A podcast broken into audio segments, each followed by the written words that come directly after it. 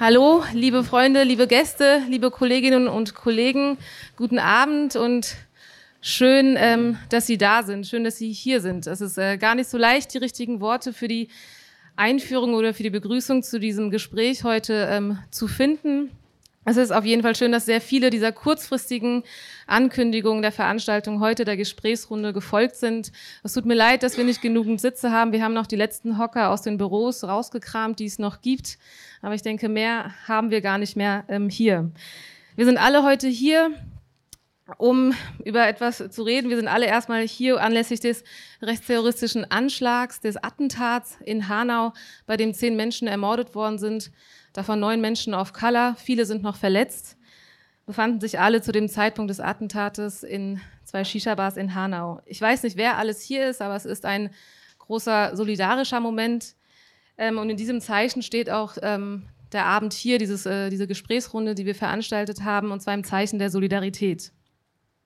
Von sehr vielen weiß ich, dass sie diese Möglichkeit ähm, gar nicht erlebt hatten in den letzten Tagen oder gar nicht die Möglichkeit hatten, mit Menschen äh, darüber zu sprechen, in den Austausch äh, zu kommen, was eigentlich passiert ist. Und diesen Impuls, äh, diesen Raum zu geben, eine Möglichkeit zu schaffen, hatte ich letzte Woche am Donnerstag früh, als vielleicht wie viele von euch oder von Ihnen die Nachrichten gelesen haben, gehört haben. Ähm, und ich in dem Moment habe ich ähm, war ich natürlich schockiert, ähm, habe dann einen Anruf von meinem Bruder bekommen, der erzählt hat, dass er vor zwei Wochen selbst in dieser Shisha-Bar war. Da zuckt man natürlich in dem Moment zusammen, aber vor allem hat mich bewegt, als er danach dann noch sagte, ähm, nun rate mal, wer mit mir im Büro darüber sprechen wird. Ähm, wahrscheinlich niemand. Ich bin der einzige Schwarzkopf dort, so hat er es selbst formuliert. Und äh, so war es dann auch. Er hatte recht. Es hat niemand mit ihm darüber gesprochen, auch nicht am Freitag.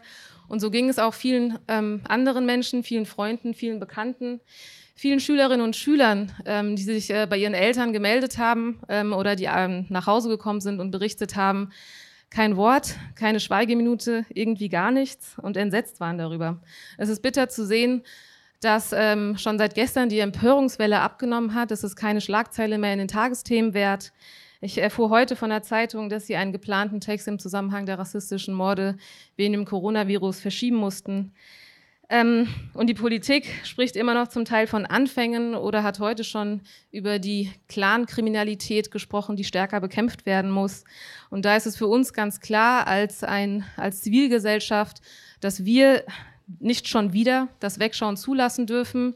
Wir müssen dranbleiben an den Themen, wir müssen fordern. Und wir als Bildungsstätte Anne Frank und Opferberatungsstelle äh, Response für Betroffene von rechter und rassistischer und antisemitischer Gewalt werden, da, werden mit Sicherheit dranbleiben.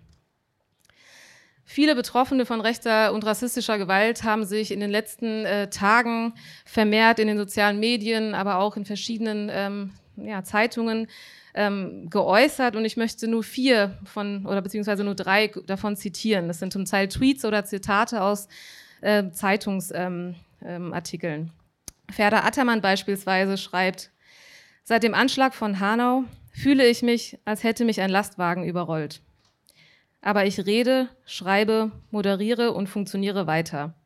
Wie alle POCs. Wenn bald die Aufmerksamkeitskarawane weiterzieht, bleiben wir mit dem Kloß im Hals zurück. Wie immer. Hashtag NSU. Khan Bakci schreibt, Freitagabend ruft mein Papa mich an, weil er meine Stimme hören und mit mir über das Geschehen reden möchte. Er ist schockiert und weiß auch, dass ein jeder von uns nicht weißen Deutschen das nächste Opfer sein kann. Der eigene Sohn, und die eigene Tochter. Die Gefahr ist so unfassbar präsent. Gilda Sahebi schrieb in der Taz, nachdem Björn Höcke in Thüringen zeigte, wie weit man als Faschisten in diesem Land wieder kommen kann, saß ich mit meiner besten jüdischen Freundin schon damals zusammen. Wir überlegten, wann ist es Zeit, das Land zu verlassen. Deutschland steht am Scheideweg. Viele Menschen werden nicht mehr hier leben wollen, werden gehen oder gar nicht erst kommen. Sollte ich eines Tages gehen wollen, fühle ich mich dabei weder schwach noch ängstlich. Ich werde nicht mit eingezogenem Schwanz gehen, sondern mit erhobenem Kopf. Ich bin hier nicht das Opfer, sondern Deutschland.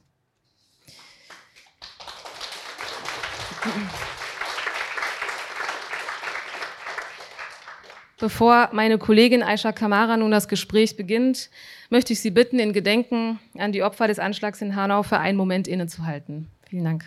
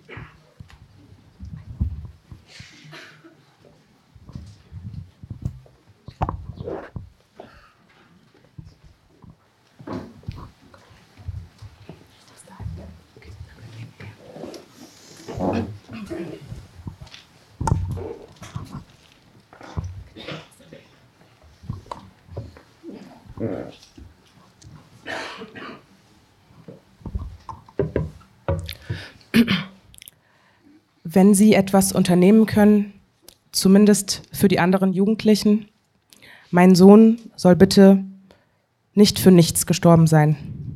Der Rassismus soll keine andere Familie mehr zerstören. Dies sind die Worte von Serpil Temis. Sie ist die Mutter des ermordeten Ferhat. Sie sind ein eindringlicher Appell, ein Appell, der leider nicht zum ersten Mal ertönt. Die Frage ist also, wird diesmal jemand auf Sie hören?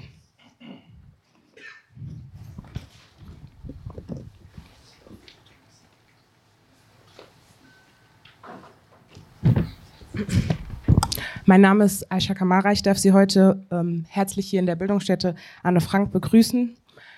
Ähm, wie meine Kollegin Sabano Chima schon angesprochen hat, ähm, ist dies ein Thema, was viele Personen, nicht nur die Personen, die direkt betroffen sind, sondern eben auch Personen, die von Rassismus betroffen sind und auch nicht mich auch ähm, nicht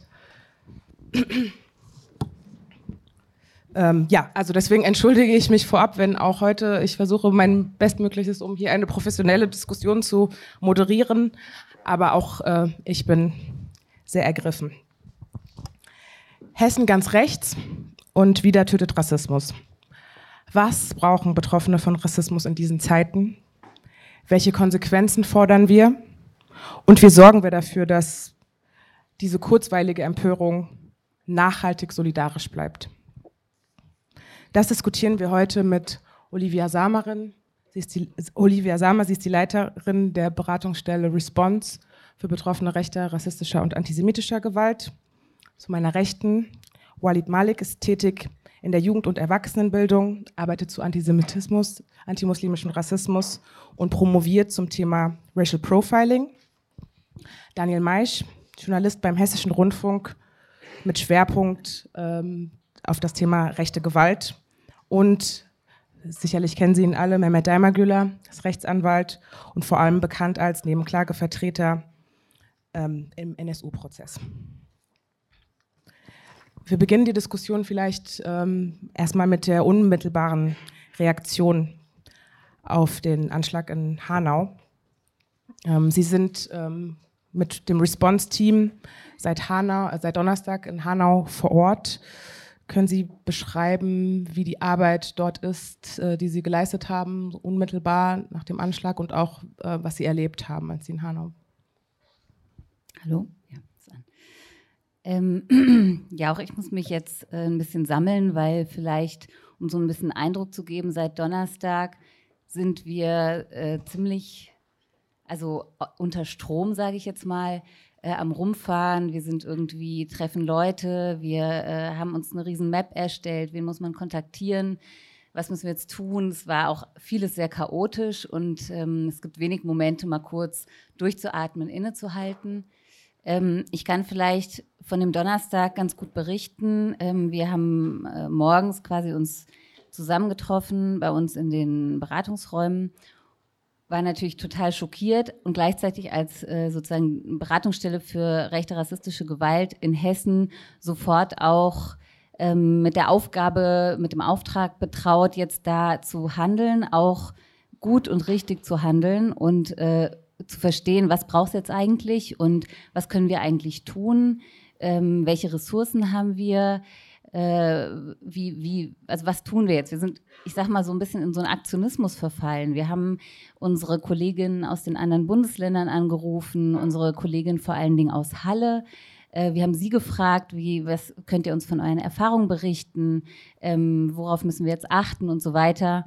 Und dann äh, waren wir sozusagen in diesem Modus und sind dann nach Hanau ziemlich schnell gefahren, weil wir wussten, dort gibt es äh, im kurdischen Verein einen Treffpunkt, wo sich äh, viele Familien und solidarische Menschen treffen. Und wir sind dorthin gefahren, zusammen in, in einem Auto und stiegen dann dort aus und haben erstmal festgestellt, okay, unser Aktionismus, also so, es war so ein Break sozusagen, ja. Wir, wir, wir trafen sozusagen so einen Stillstand vor. Also irgendwie Trauer, Fassungslosigkeit, viele Leute standen rum, viele standen in Grüppchen rum.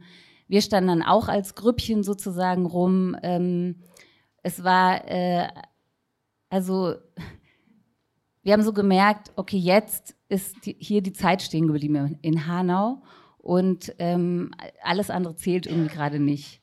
Und äh, gleichzeitig haben wir gesehen, also wir sind dann auch zu den Tatorten gefahren und haben dann gesehen, dass äh, an den Tatorten viele Menschen sich versammeln, dass die umliegenden Läden äh, Nahrungs-, also Essen auf, auf Tische stellen, Getränke hinstellen, dass die Leute versorgt sind, dass also sofort super viele solidarische Reaktionen vor Ort waren, dass die Leute wirklich den, also die Gemeinschaft suchen, zusammen sind und, ähm, und wir auch einfach jetzt erstmal nur da sein können. Und das war tatsächlich auch das, was wir in den ersten drei Tagen gemacht haben, ist einfach da zu sein, irgendwie zu gucken, wer ist da, mit wem können wir sprechen, wer möchte mit uns sprechen. Also genau, äh, das waren so vielleicht so ein bisschen die Eindrücke am ersten Tag und gleichzeitig aber natürlich auch auf dem Schirm zu haben, äh, zu sammeln, was brauchen wir jetzt, was, ähm, was müssen wir parat haben, wenn die Menschen tatsächlich zu uns kommen. Anträge stellen wollen und so weiter und so fort, was dann eben äh, letztlich in der praktischen Unterstützung äh, stattfinden muss. Ähm, Response bietet nicht nur eben diese direkte Unterstützung, und, sondern ist eben auch als, als Experte, Fachstelle ähm, im Kontext Rechtsextremismus, Rassismus. Und wenn in den Medien und auch in Social Media äh, die Anteilnahme ähm, oft auch als, ähm, dies war ein Anschlag auf uns alle, verurteilt wird. Äh, würden Sie das auch so sehen oder wie, wer ist gemeint eigentlich? Ja, also wir haben ja jetzt vieles gehört. Wir sind äh, als Gesellschaft äh, alle gemeint ähm, oder alle betroffen oder wir sind, es sind nur die Menschen betroffen, die in Deutschland als nicht deutsch äh, wahrgenommen werden. Irgendwie ist beides richtig. Also wir sprechen auf der einen Seite ganz klar davon, dass rassistische Gewalttaten Botschaftstaten sind. Das heißt, zwar wird eine Person, in diesem Fall neun Personen, angegriffen, hier ermordet, aber die Personen wurden ja nicht individuell als Individuen ausgewählt, sondern äh, sie sind quasi stellvertretend, wurden sie angegriffen für eine, ein bestimmtes Feindbild, eine bestimmte Gruppe von diesen rassistischen ähm, äh, Mördern. Und ähm, und das heißt, dass diejenigen, die sozusagen damit auch gemeint sind, also die in diesem rassistischen, völkisch-nationalen Diskurs nicht zu Deutschland gehören sollen, dass die das alle verstehen und dass sie natürlich durch diese Anschläge massiv verunsichert sind. Und da kann ich vielleicht nochmal anknüpfen an, was äh, Saba eben gesagt hat. Ähm, gerade dieses Nicht-Ansprechen in Schulen, ich habe davon jetzt auch von verschiedenen Leuten gehört, Personen, die, die vielleicht selber in diese, jetzt in der Shisha-Bar, in anderen Shisha-Bars sind, die sozusagen sich identifizieren, die sich zugehörig fühlen, die auch die Erfahrung machen, immer wieder als andere markiert zu werden, die gehen dann am Freitag in die Schule und niemand spricht es an. Überall ist Business as usual. Und das ist natürlich äh, also richtig schlimm für diese Personen. Und in erster Linie würden wir sagen, ja, diese Personen sind damit gemeint, mit dieser Botschaftstat. Aber natürlich sind wir alle als Gesellschaft gefordert jetzt und insofern auch gemeint, jetzt aktiv zu sein und ähm, aufzustehen und die Betroffenen eben nicht, also die Betroffenen im weitesten Sinn, die Betroffenen von Rassismus, von rechter Gewalt, ähm, nicht alleine zu lassen und zwar dauerhaft nicht alleine zu lassen.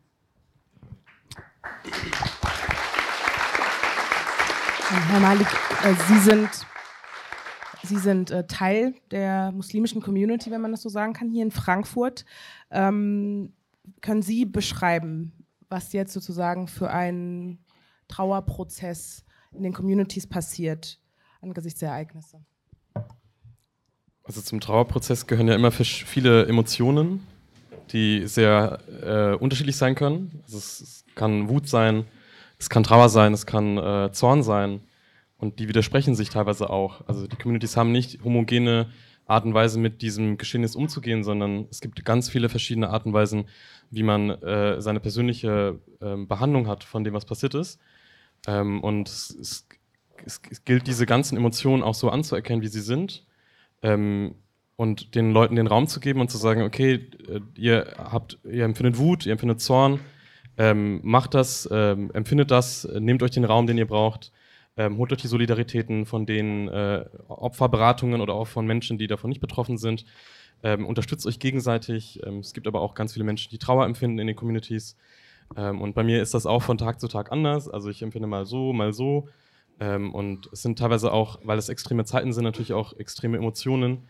Und ich finde es ganz wichtig zu sagen, die sind alle legitim, weil äh, wir, wir müssen uns Zeit lassen. Und äh, in den Medien hört man oft, äh, wann sind diese Emotionen, also, also es, es, wird so suggeriert, so, dass das seien so kurzzeitige, also, kur, also so kurz, also Sachen, die äh, irgendwann weggehen werden, aber das darf auch länger sein. Also das ist ganz wichtig. Also wir müssen natürlich weiter politisch organisieren, wir müssen dagegen wirken.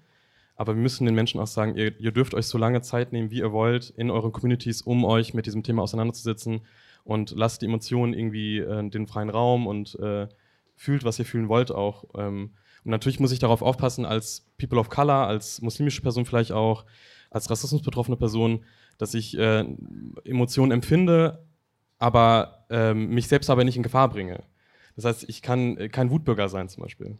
Also ich kann jetzt nicht wie ein typisch weißdeutscher Mann Wut empfinden, ähm, weil ich weiß, dass das zum Beispiel rassistische Folgen haben wird für mich, Konsequenzen haben wird, auch für Communities zum Beispiel. Wir können nicht auf die Straße gehen und rumschreien und sagen, hey Leute, das geht nicht. Was hier passiert ist, äh, ist eine Unmöglichkeit, das darf nicht mehr passieren.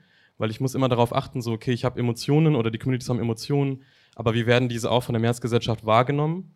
Und was sind vielleicht Konsequenzen auch von bestimmten Emotionen, wie Wut oder Zorn? Ähm, und oft ist es so, dass das sich das dann transformiert in Emotionen, die legitimer sind wie zum Beispiel Trauer oder Rückzug, weil das nicht sichtbar ist, sondern in, in Communities geschlossen passiert über Rückzug, in, in, in geschützten Räumen vor allem. Und genau, deshalb ist es mir wichtig zu benennen, so, okay, es gibt Wut und es gibt Zorn und wir dürfen das empfinden. Ähm, und äh, die Mehrheitsgesellschaft muss sich das vielleicht auch äh, geben und irgendwie äh, das, das aushalten ähm, und uns auch den Raum geben, äh, das zu empfinden, was vielleicht sie selbst empfinden. Genau. Ja.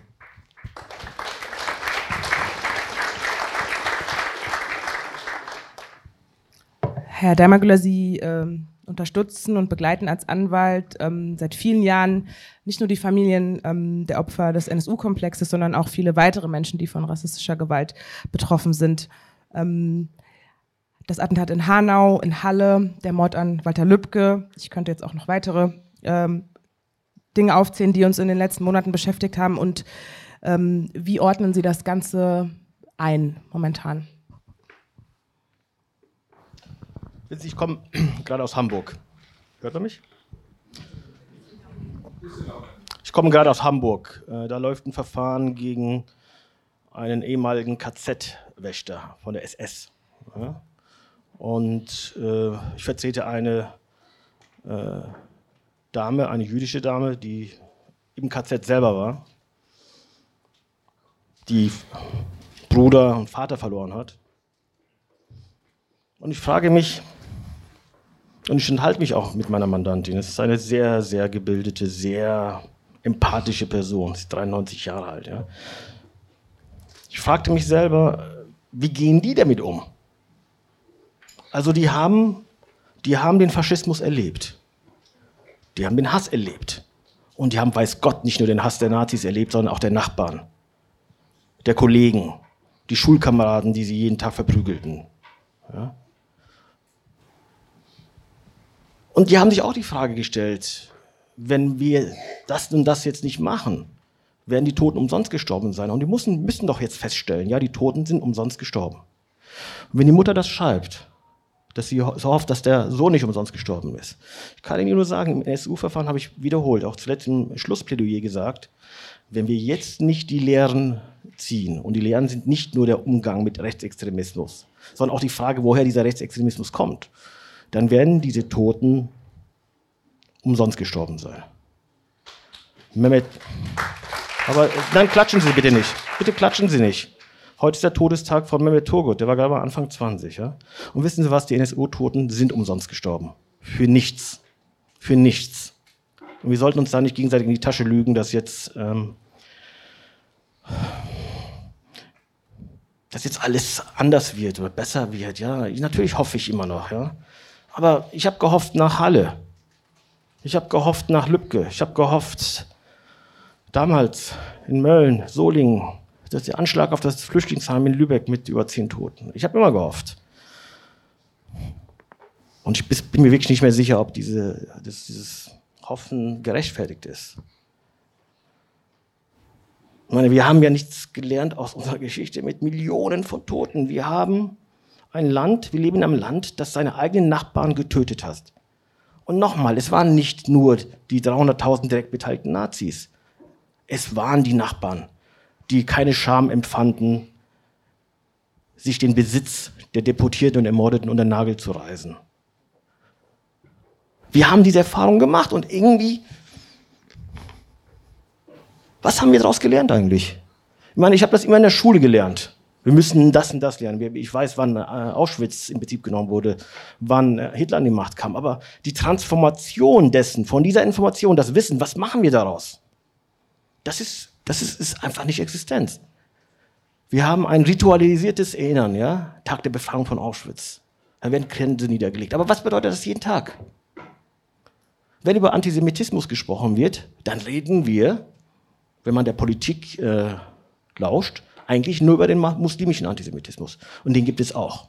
Und über den muss man reden. Und den müssen wir bekämpfen, alle gemeinsam.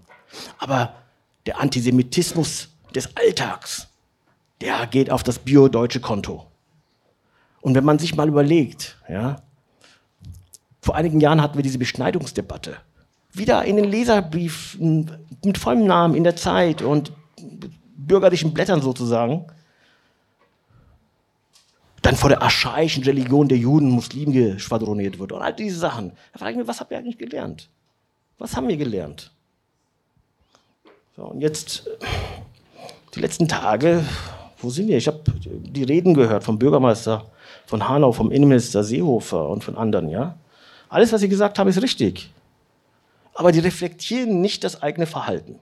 Herr Seehofer hat eine gewalttätige Sprache. Der hat auf einem politischen Aschermittwochs, auf einer Karnevalsveranstaltung gefordert, dass man bis zur letzten, dass er bis zur letzten Patrone gegen die Einwanderung in die Sozialkassen kämpfen will. Stellen Sie sich mal vor, mundlos Böhner Chebe saß auf dem Sofa. Was die wohl gedacht haben. Jawohl, wir vollstrecken das, was der nur verspricht. Dann ist er Heimatminister geworden. Und das Erste, was er erklärt, ist, wer alles nicht zur Heimat gehört, nämlich der Islam. Was bedeutet das Abstraktum Islam? Es geht um die Menschen. Die Muslime. Egal, ob sie jetzt gläubig sind oder nicht. Die gehören nicht dazu. Und diese Ausgrenzungs-, Abgrenzungsrhetorik, dieses Schaffen von wir und die, das führt eben in der Konsequenz irgendwann zum Morden. Und zum Bürgermeister von, von Hanau, ja, das ist ist ein anständiger Mann, das ist Herr Kaminski. Ja? Aber der fand das ganz unproblematisch, dass er letztes Jahr eine Ehrenmedaille an einen Republikaner verliehen hat. Begründung, Begründ, bitte? Bitte? Die Ehrenplacke. Die Stadt Hanau hat alles rechtlich geprüft, über Monate lang, mhm. ob, es, ob es irgendeinen Weg gibt, ihm diese Medaille nicht zu geben. Es gab keine Möglichkeit. Lassen Sie mich bitte dazu zwei Sachen sagen. Erstens mal die rechtlichen Möglichkeiten. Die rechtlichen Möglichkeiten sind keine physikalischen Gesetze, dann sollen Sie die Gesetze einfach ändern. Punkt. Und das andere, und dann lassen Sie mich, und lassen Sie mich äh, einfach mal zitieren aus dem Interview, den der Oberbürgermeister, den der Bürgermeister gehalten hat. Ein langes Interview, wo er das rechtfertigt, wo er uns nicht auf dieses Argument, dieses Argument verwendet, sondern sagt, ich zeichnet kein Nazi aus, sondern dieser Mann hat sich 60 Jahre sozial äh, engagiert. Wissen Sie was? Mir ist scheißegal, ob ein Nazi sich 60 Jahre engagiert oder nicht. Ein Republikaner bekommt keine Ehrenmedaille. Und dann sagt er,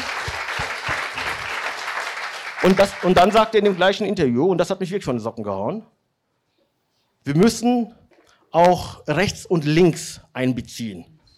Diese Gleichstellung von rechts und links. Und da frage ich mich, what the fuck? Der Mann ist Republikaner, hetzt über Muslime, über Migranten, hat einen antisemitischen Unterton. Ja? Und dann kriegt er einen Preis, eine Medaille. Ist das die Abgrenzung der Demokraten von den Nazis? Und das haben wir halt auch. Das ist auch Teil der Realität. Und das müssen wir adressieren. Wir müssen das adressieren. Wir müssen die, Mit die Gesellschaft, die politische Mitte, was auch immer das ist, adressieren für die Mitverantwortung. Was jetzt geschieht, ist immer, wir haben ein Problem mit Rechtsextremen. Ja, das haben wir auch. Aber wir haben ein Problem mit Antisemitismus, mit Rassismus, mit Islamophobie, fest verankert ist in der Gesellschaft. Und es ist einfach so, so ein Vermeidungsreflex, zu sagen, ja, die Rechtsextremisten, ja. Und dann wird man auch ein bisschen spezifischer und sagt, ja, die Glatzen, ja. Damit entschuldigt man sich nur selbst. Damit entzieht man sich der Verantwortung. Ich halte es für ungeheuerlich, ungeheuerlich, dass Politiker, die sich Demokraten nennen, in einem Land mit dieser Geschichte, mit dem Unheil und dem Schrecken und dem Mord und allem, was sie, was sie in die Welt getragen haben, ja, mit den Morden, dass die heute über Muslime sprechen, als hätten sie nichts gelernt. Dass sie heute zulassen, dass wir so eine Art akzeptierten Antisemitismus haben. Ich meine, was genau haben wir gelernt? Und es ist, es ist äh, zum Verrücktwerden, ja. Aber ich glaube, es ist immer und wichtig, immer und immer wieder auf die Mitverantwortung der demokratischen Mitte äh, hinzuweisen. Man muss darauf hinweisen, dass wenn man sich mal die Nachrichten der letzten Monate und Jahre anschaut, wir denken müssten eigentlich, dass jede Shisha-Bar ein Hort einer ungeheuren Kriminalität ist. Ja? Wo ein Rückzugsraum für gerade junge Migranten, wo sie nicht befürchten müssen, an der Tür abgewiesen zu werden, wo sie nicht befürchten müssen, in, einem Café angemacht zu werden, dass das einfach zu einem Feindbild äh, erhoben wird. Und ähm, ich möchte jetzt nicht zu lange reden, aber noch eine Sache. Herr Merz hat ja gestern verkündet, dass er kandidieren will und hat auf der Pressekonferenz gesagt, ja, Hanau ganz schlimm und Rechtsextremismus, wir, müssen, wir haben das unterschätzt. An der Stelle hätte ich mir gewünscht, Junge, erinnerst du dich noch, als du die Leitkulturdebatte äh, angezettelt hast? Erinnerst du dich noch daran, dass du diese äh, in der Stadt Kinder Initiative mit unterstützt hast? Das war schon schlimm genug. Und dann wurde, und dann hat er das abgehakt, das Thema, es ging ratzfatz. Und dann kam er darauf, dass jetzt der Staat auch was muss, machen muss gegen illegale Migration und Clankriminalität und den ganzen Gedöns. Und dann fragt ihn ein Journalist, glauben Sie, dass das Thematisieren dieser Themen ein Beitrag im Kampf gegen Rechtsextremismus ist? Und dann sagt er, ja. Ansonsten nicht. Was bedeutet das? Im Grunde genommen sagt er doch, ihr Migranten seid irgendwie selber schuld. Macht doch, wenn ihr kriminell seid, dann ist doch kein Wunder, dass äh, dass die Leute sich radikalisieren. Und das geht so ein bisschen in die Richtung von diesem AfD-Politiker, der gesagt hat, naja, also es könnte auch daran liegen, dass das eine Shisha-Bar sei und dass das, das ist halt so ein Laden, der Leute stört und da kann man das ja ein bisschen verstehen irgendwie, ja. Und wenn ich als Bürger des Landes, wenn ich nur ein Zitat lese und keinen Namen dazu, nicht mehr unterscheiden kann, kommt dieser Spruch von einem aus der demokratischen Mitte oder kommt das von der AfD, dann haben wir ein echtes Problem.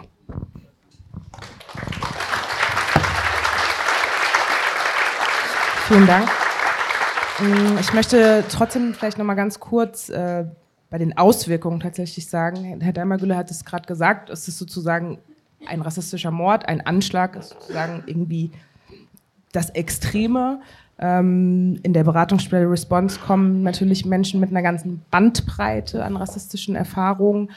Ähm, können Sie vielleicht noch mal kurz beschreiben, wovon wir eigentlich reden, wenn wir über rassistische Gewalt sprechen oder wenn Communities auch äh, über rassistische Gewalt sprechen? Die sprechen ja nicht nur darüber, dass sie ermordet werden, sondern über Dinge, die im Alltag auch passieren. Also zu uns kommen äh, Menschen, die ähm, einen rassistischen Vorfall erlebt haben und der kann sehr unterschiedlich sein. Also ähm, Körperverletzung, also das, was man so unter vielleicht so einem engen Verständnis von Gewalt versteht, was strafrechtlich relevant ist, aber eben auch Menschen, die ähm, rassistische Erfahrungen jeden Tag äh, machen, die ähm, bele ständig Beleidigungen erleben, die ähm, uns von einem sozusagen einem rassistischen Alltag berichten, der es ihnen fast verunmöglicht, äh, teilzuhaben an dieser Gesellschaft und äh, die immer wieder auch das Gefühl haben, wenn ich irgendwo unterwegs bin, muss ich ständig auf der Hut sein. Und ähm, wir wissen, äh, dass also mittlerweile, dass solche regelmäßigen, immer wiederkehrenden Erfahrungen von Geringschätzung, von Abwertung, auch von Bedrohung und ähm, ähm, Beleidigungen bei Menschen äh, ähm, Folgen auslösen können, die mit äh, ja, posttraumatischen Belastungen vergleichbar sind.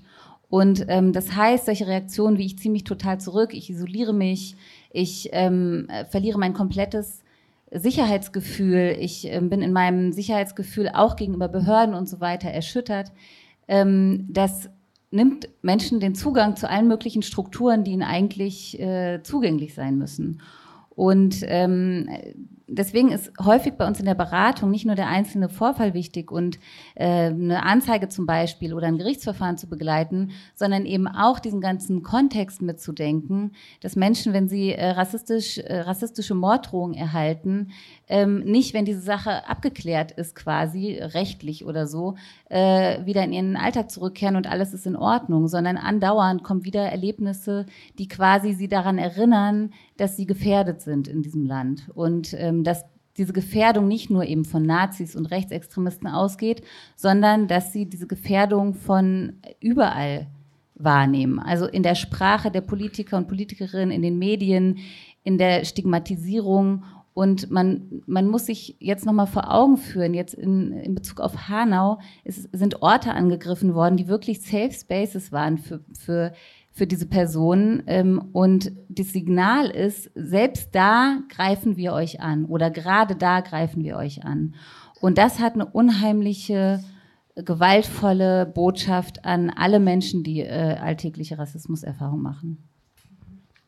Ähm, Herr Maisch, auch Sie waren in den vergangenen Tagen in Hanau, berichteten dort für den Hessischen Rundfunk. Und ähm, man muss sagen, ähm, generell das Medienecho ähm, war diesmal, so zumindest gefühlt, so wurde das diskutiert, ähm, schneller. Man war schneller dabei, die Tat als das zu benennen, was sie ist, als rassistische Tat.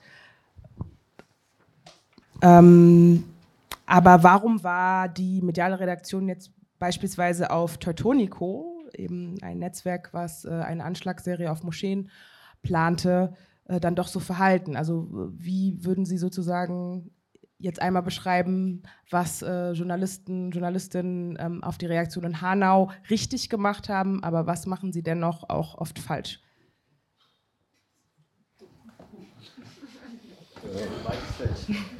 Ja, das ist jetzt wirklich, da kann ich jetzt sehr lang antworten oder auch sehr kurz. Die Frage ist äh, einmal, welches Medium und welcher Journalist macht da was? Also ähm, ganz konkret in dem Fall, wenn man jetzt die Frage stellt, warum hat Teutonico weniger Empörung ausgehört, äh, aus, ausgelöst als, äh, als äh, Hanau, äh, ist die Antwort natürlich naheliegend. Hier bei dem einen gab es noch keine Toten, bei dem anderen gab es Toten, gab es Tote, jede Menge. Ähm, das andere ist, ich will mich nicht so sehr bei, bei Teutonica abarbeiten, aber es ist auch tatsächlich eine Art von Gewöhnungseffekt, der sich da ähm, einstellt, so ganz allmählich, sowohl beim Publikum als auch bei uns Medienschaffenden, wenn schon wieder eine rechte Terrorzelle irgendwo auffliegt. Äh, leider Gottes ist es halt so, wir sind irgendwie zynische Wesen, offensichtlich alle, dass äh, äh, darauf die Reaktion bei mir ist, ah, ich, also auch bei mir selbst, da ist keine Überraschung mehr. Also ich befasse mich jetzt, glaube ich, seit ich bin seit äh, 13 Jahren Journalist und davon bin ich seit 10 Jahren mit Rechtsextremismus befasst. Ähm, bei mir kommt schon keine Empörung mehr auf, wenn da wieder eine äh, irgendeine Form von terroristischer Vereinigung von rechts auffliegt, weil das eigentlich das ist, was, äh, wozu ich die ganze Zeit arbeite. Ne? Ähm, auch wenn ich selbst noch nicht irgendwie äh, daran beteiligt war, größere äh, äh, Unit-Recherchen oder sonst irgendetwas zu machen. Aber natürlich äh, in meiner Berichterstattung kam über die Jahre immer zum Tragen, da braut sich was zusammen. Und deshalb zumindest von uns Medien, die da arbeiten, werden sie dann wahrscheinlich keine große Überraschung mehr erleben. Und ich glaube auch bei vielen hier im Publikum, äh, die spüren, was sich hier gesellschaftlich und atmosphärisch zuträgt, war äh,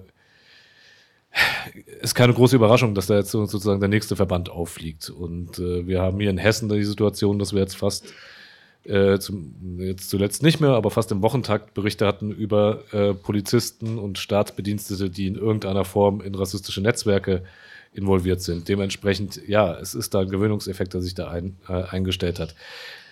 Was hat man bei Hanau richtig gemacht, falls man dann von richtig sprechen will? Im Prinzip äh, möchte ich da auch, ich möchte jetzt nicht äh, irgendwie lobend klingen, was da gut gelaufen ist bei allen, bei fast allen Medien, äh, war, dass man sich einfach an ganz äh, rudimentäre journalistische Standards gehalten hat.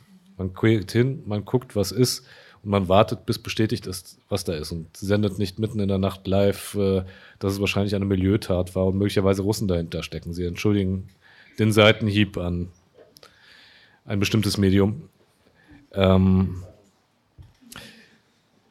was in Hanau, was ich glaube, was sich hier geändert hat, insofern gibt es da, glaube ich, eine zumindest zunehmende Sensibilität bei Medien in Deutschland ist, dass man vermehrt nach der Tat darauf geachtet hat, äh, nicht einfach irgendwelche pathologisierenden ähm, Erklärungen für den Täter anzunehmen, zumindest bei den seriösen Medien. Und vor allen Dingen, was ich gut fand, was ich, glaube ich, auch in meiner Berichterstattung versucht habe, ähm, dass man relativ schnell einen Fokus drauf gelegt hat, was macht das mit den Leuten vor Ort? Also was erstens, wer sind die Opfer? Dass man auch versucht hat, denen ein Gesicht zu geben, was teilweise auch schiefgegangen ist, muss ich ganz ehrlich sagen. Das ist eine Lehre, die ich aus der Berichterstattung der letzten Tage ziehe. Auch wenn man die Geschichten der Opfer erzählen will, muss man sich Zeit lassen. Ähm, was gut gelaufen ist, ist, dass man relativ schnell geguckt hat, was macht das das war auch mein Ziel meiner Berichterstattung, als ich in Kesselstadt war, was macht das mit den Leuten da vor Ort, mit den Gemeinschaften, die da betroffen sind. Äh, jetzt noch nicht mal unbedingt in dem Sinne, dass ich jetzt konkret Kollegen nachgefragt haben, was macht das mit der kurdischen Gemeinschaft, mit, äh, mit POC vor Ort, sondern Kesselstadt, äh, es gab zwei Tatorte, wie Sie alle wissen. Für mich war ich, Kesselstadt das, also das, was mich am meisten noch mitgenommen hat, weil das ist ich kann nur sagen, wenn man da hingeht, das ist das Gefühl, als ob man in eine offene Wunde reinläuft. Und so fühlen sich die Menschen da auch, weil das, äh, es sind ja mehrfach marginalisierte Menschen, wenn man sich das, die Weststadt in Kesselstadt ist ja nochmal ein bestimmter Block, wo das alles da passiert ist. Das sind ja auch Leute, die einfach auch ähm, von ihrem sozialen Status ja marginalisiert sind, also was natürlich auch zu, mit ihrer Herkunft zusammenhängt, aber eben im doppelten Sinne marginalisiert und die gerade daraus einen bestimmten Zusammenhalt entwickelt haben und die jetzt äh, doppelt und dreifach verletzt sind, weil sie auch noch mitkriegen, dass das jemand war, der sozusagen unter ihnen gelebt hat. Ja, also nicht mit ihnen, dass wenn der Täter, wenn man über den spricht, den hat kaum jemand da mitgekriegt.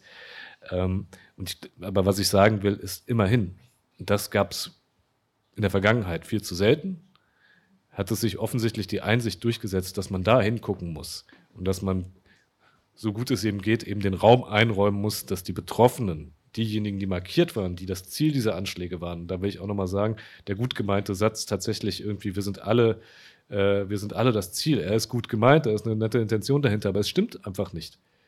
Der Mann hätte nicht mich erschossen. Also aller Wahrscheinlichkeit nach nicht. Ja, also der Mann hätte die Menschen hier erschossen, die eine deutlich dunklere Hautfarbe haben als ich. Hat er, hat er, hätte nicht, nicht hätte, er hat's. Und dementsprechend ist dieser Satz einfach falsch. Wir sind nicht alle das Ziel.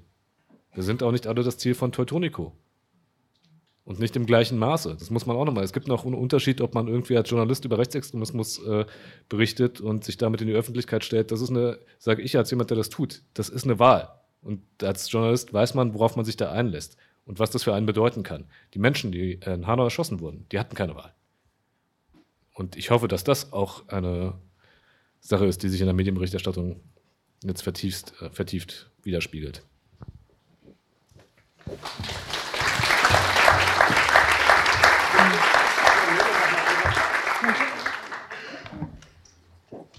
Also ich unterstreiche jeden Satz, Sie haben vollkommen recht. Aber wir müssen auch sehen, es war ja nicht nur äh, die Bildzeitung, die im Vorabend schon schwadronierte, sondern im Fokus Online las ich von den äh, Anschlägen auf Shisha-Bars. What's next? Shisha-Morde? Was haben wir da gelernt? In der Welt gab es deutliche Worte zu dem Vorgang, aber das ist das gleiche Blatt, äh, was äh, Leuten wie äh, Broder äh, eine Plattform bietet, wo einfach dieser Islamhass zum Beispiel gezüchtet wird. Also was mir fehlt, ist so ein bisschen das Hinterfragen der eigenen Rolle. FAZ, der Ressortleiter äh, Jasper von Altenbockum und äh, einer der Herausgeber haben sich unglaublich deutlich zur AfD äh, geäußert. Also gerade für ein Blatt wie die FAZ, ja. Äh, haben ganz klar den Zusammenhang zwischen AfD-Hetze und äh, den Morden aufgezeigt. Aber auch da frage ich mich, ne, das ist das gleiche Blatt, was kein Problem damit hat, von der gewaltaffinen Religion äh, Islam zu sprechen. Das ist das gleiche Blatt, was kein Problem damit hatte, auch die AfD hochzujazzen. Ja? Dass ein Konrad Adam, ein Mitgründer, da äh, Meinungsbeiträge äh, machen konnte. Ja? Dass da über Parallelgesellschaften äh, schwadroniert wird. Und das ist das, was, was mir Sorge macht. Das gilt für die Medien, für die Politik. Wir haben eine deutliche Rhetorik an unmittelbar nach der Tat, aber ich vermisse so ein bisschen die strukturellen Folgen. Ja, also, dass man in Zukunft sich selber im Auge behält. Ja? Aber ich glaube, das geschieht auch deswegen nicht, weil man dann eben nicht das Problem externalisieren kann, sondern sich selbst als Problem betrachten muss. Und darauf müssen wir auch hinweisen. Ja? Aber insgesamt hat äh, der Kollege vollkommen recht. Wir haben insgesamt eine wohltuendere, offenere, sensiblere äh, Berichterstattung gehabt. Und was mich besonders gefreut hat, und das war ist halt ein Unterschied zur Berichterstattung bei den Dönermorden, es war eine ganze Reihe von auch selber migrantischstämmigen Journalistinnen und Journalisten, äh, die geschrieben haben. Ja? Und das war wohltuend. Ich hatte das Gefühl, dass auch Leute wie ich in den Medien äh, eine Stimme haben. Und das habe ich lange vermisst.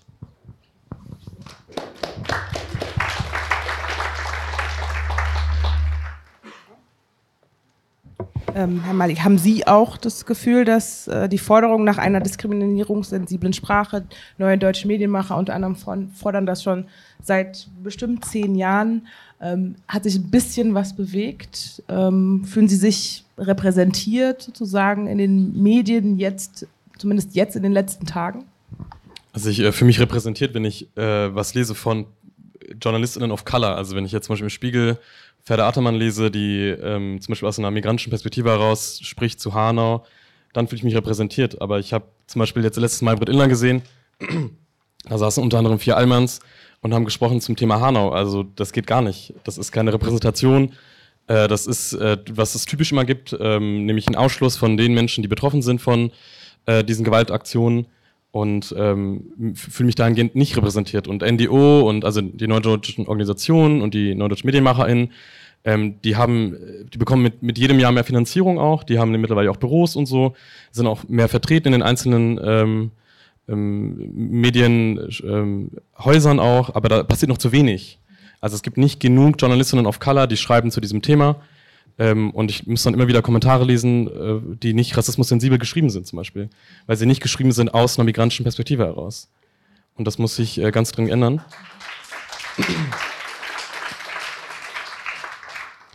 Und ansonsten äh, ist die Thematisierung oder die, die Auseinandersetzung mit Hanau ja nicht nur über äh, das, was passiert zum Beispiel in, im Journalismus, sondern auch äh, in der Politik. Und ich finde es immer wieder äh, ziemlich, also ich finde es cool erstmal, dass das R-Wort verwendet wird auch jetzt am Journalismus zum Beispiel, also es ist die Rede von Rassismus und nicht von, also Fremdenfeindlichkeit wird weniger äh, verwendet als, als noch in anderen äh, Zeiten, aber das kommt zu spät. Also es ist so, das ist sehr ernüchternd. Also für mich ist das so ein, okay, jetzt endlich passiert das, das R-Wort wird verwendet. Ähm, sogar Seehofer verwendet das R-Wort auch und sagt, wir müssen das R-Wort verwenden, das ist Rassismus. Sagt aber noch, äh, vor ein paar äh, Jahren ähm, Summer of Migration spricht er, macht er so einen rassistischen Mutterwitz und sagt, Migration ist die Mutter aller Probleme, der Islam gehört nicht zu Deutschland und so das ist ein Widerspruch. Also du, das, so funktioniert das ja nicht. Äh, das, das, das kann man nicht ernst nehmen. Und diese Sprache, die legitimiert dann die Gewalt ähm, und Menschen äh, fühlen sich berufen dazu, etwas zu tun, weil sie glauben, der Staat tue nichts. Ähm, und äh, dagegen muss also was gemacht werden, aber es muss immer wieder benannt werden auch, es kommt zu spät, es ist, es ist schon was passiert. Also es ist schon, das, das ist ja nicht der erste Anschlag oder der zweite. Ich meine, wir haben, können auch von den 80ern äh, ab können wir Anschläge und Angriffe und Morde können wir zählen. Und ähm, auch jetzt im Rahmen von NSU, wo die Rede von Dönermorden, ich habe auch Shisha-Morde jetzt wieder gelesen, das stimmt wirklich, das, das ist ernüchternd, das ist einfach traurig, es macht wütend. Ähm. Ja, gutes Stichwort, wir bleiben mal bei Wut und vielleicht auch Ursachen ähm, zu der Fassungslosigkeit und Trauer kam bei vielen eben schnell auch eine Wut dazu. Äh, Marc Grünbaum, der Vorsitzende der jüdischen Gemeinde in Frankfurt, be bezeichnete die Tat ähm, eben auch als ganz klar vermeidbar. Ähm, Herr Daimergüller, vielleicht können Sie kurz versuchen, kurz zu beschreiben, in, in welcher Kontinuität eben rechte rassistische Gewalt in Deutschland steht. Also wir haben rassistische, antisemitische äh, Gewalt seit dem Ende des Zweiten Weltkriegs. Ja? Nur wird häufig äh, dieser Aspekt äh, nicht thematisiert. Ja? Wir haben beispielsweise Anfang der 80er Jahre die Ermordung eines äh, Verleger-Ehepaars äh, jüdischen Glaubens in Augsburg. Ja? Es wird dieser Aspekt, also verübt mutmaßlich von jemandem aus der Wehrsportgruppe Hoffmann, einer rechtsextremen Organisation, dass es eine antisemitische Tat wird, war. Das geht irgendwie unter. Und ich glaube, das ist ähm, äh, auch eine Kontinuität, dass man nach Möglichkeit versucht, äh, so eine Tat zu entpolitisieren, den gesellschaftlichen Kontext wegzudiskutieren. Und das ist eine Sache, die ich als Anwalt im Kleinen wie im Großen erlebe. Ja, es geht nicht um Mordverfahren. Ich sage mal ein Beispiel. Kommt eine Mandantin zu mir, eine Frau von Anfang 50, die mit ihrem Mann ein, äh, ein Unternehmen gegründet hat, äh, ein Recyclingunternehmen in der Nähe von Wuppertal. Sie kommt zu mir mit ihrer Tochter. Ja, die Tochter so 19, 20, studiert, sie trägt kein Kopftuch, die Mutter trägt ein Kopftuch. Ja. Was war geschehen? Die hatten irgendwo eingeparkt,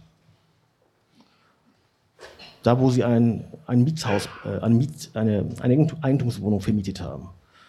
Und dann kommen zwei Männer, die beiden Frauen, wie gesagt, so 1,60, die Männer über 1,90, kommen und beleidigen beschimpfen sie von der ersten Sekunde. Ja, und die Leute, diese Typen sind auch bekannt in der Umgebung. Ja.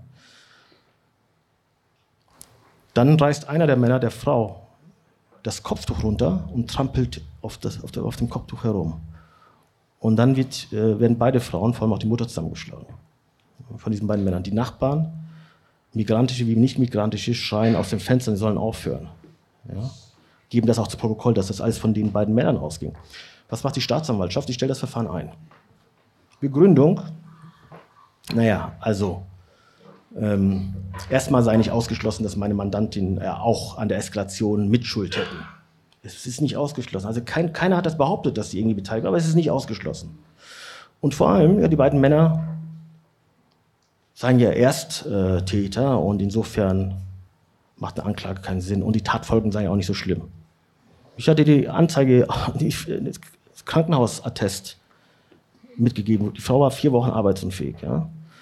keine Zeile, kein Wort zu dem islamophoben Bezug der Tat, zur Tatmotivation, obwohl der Gesetzgeber 2013 nach dem NSU beschlossen hat, dass Rassismus bei der Strafzumessung erschwerend äh, berücksichtigt werden kann. So, und das ist diese, diese islamophobe Tat. Ich habe eine Beschwerde eingelegt und so weiter und so fort. Aber diese islamophobe Tat taucht in keiner Statistik auf.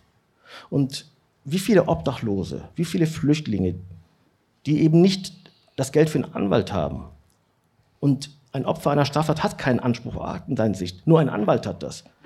Das ist so total unter dem Radar. Ja? Und das gehört auch zu den Kontinuitäten, dass wir diese tägliche Gewalt unterhalb von Mord und Totschlag gar nicht mehr wahrnehmen. Und selbst in Fällen von Mord und Totschlag diesen, diesen Aspekt äh, ja, wegdiskutieren. Und das ist eine Sache, die ich eigentlich jeden Tag, also je, bei, bei, jedem zweiten Mandanten, der Opfer einer Straftat wurde und migrantisch ist, äh, erlebe. Auch übrigens bei homophober Gewalt, wird auch gerne wegdiskutiert. Und was ich damit sagen will, wir haben eine Politik, die zum Kampf gegen Rechts aufruft und ein Sicherheitsapparat, der das ignoriert. Und dann wiederum eine Politik, die das Ignorieren zur Kenntnis nimmt und toleriert. Und das ist ein echtes Problem. Ja. Kontinuitäten. Wir, hatten, wir haben eigentlich immer, also ich wüsste nicht, in welchem Jahr wir keine rechtsradikalen Morde gehabt hätten in, in Deutschland. Keine rechtsradikale, rechtsextreme Gewalttat. Ich wüsste jetzt nicht, auch insbesondere nach der Wiedervereinigung, wann das der Fall, nicht der Fall gewesen wäre.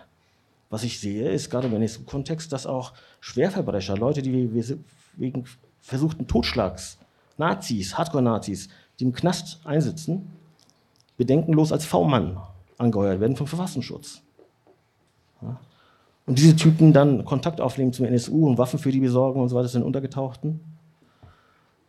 Und der Verfassungsschutz sagte, ja, wir haben das nicht mit, mitbekommen, dass der da in Verbindung ist.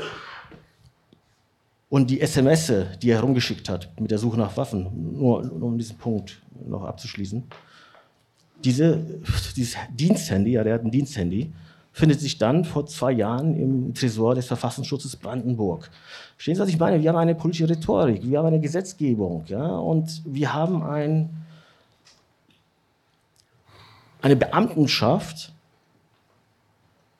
der ich als Organ der Rechtspflege mittlerweile sehr kritisch auch gegenüberstehen muss. Ich kann nicht mehr sagen, ich vertraue denen uneingeschränkt. Ich vertraue dem Rechtsstaat noch immer, natürlich. Muss ich auch. Ich bin Anwalt, ja. Aber ich bin nicht mehr blauäugig. Und ich glaube, das ist ein Punkt, wo wir als Zivilgesellschaft auch was machen können. Wenn es Prozesse gibt, ja, in den Zuschauerraum zu setzen, allein diese Öffentlichkeit herzustellen. In der Regel finden diese Verhandlungen, da sitzt einer äh, im Publikum, das ist so ein Dauerbesucher, aber sonst sieht man da keine, keine Menschen, die sagen, dieses Verfahren ist wichtig. Ja. Ich weiß nicht, ob das die Frage beantwortet, aber, aber es war auch nicht kurz, sorry. Ähm, Herr Meisch, vielleicht noch ähm, als Ergänzung, vielleicht nochmal um die Situation, auf die Situation irgendwie in Hessen nochmal einzugehen, irgendwie die Kontinuität äh, rechter Gewalt in Hessen und vor allen Dingen auch den Umgang natürlich damit.